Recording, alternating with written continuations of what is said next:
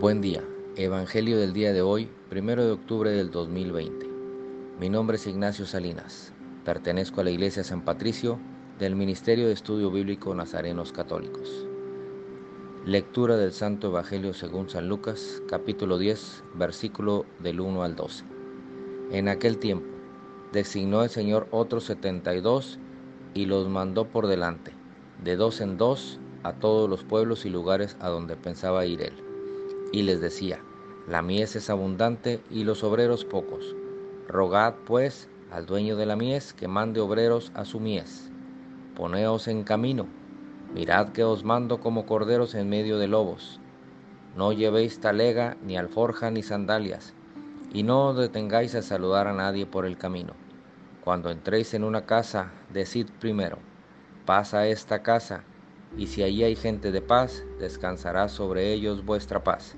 Si no, volverá a vosotros. Quedaos en la misma casa, comed y bebed de lo que le tengan, porque el obrero merece su salario.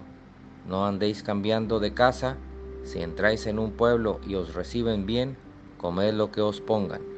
Curad a los enfermos que haya, y decid, está cerca de vosotros el reino de Dios.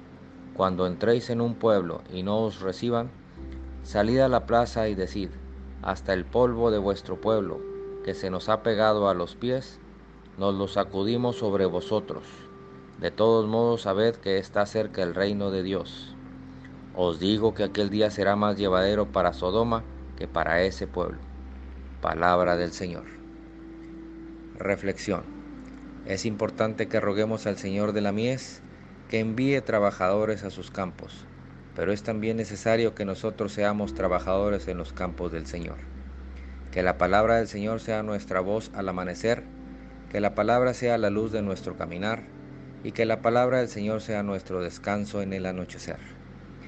El día de hoy nosotros somos invitados a ser del grupo nuevo de los elegidos y enviados del Señor. Llenémonos de alegría y agradezcamos el haber sido escogidos. Oremos por más trabajadores como discípulos para trabajar en los campos del Señor.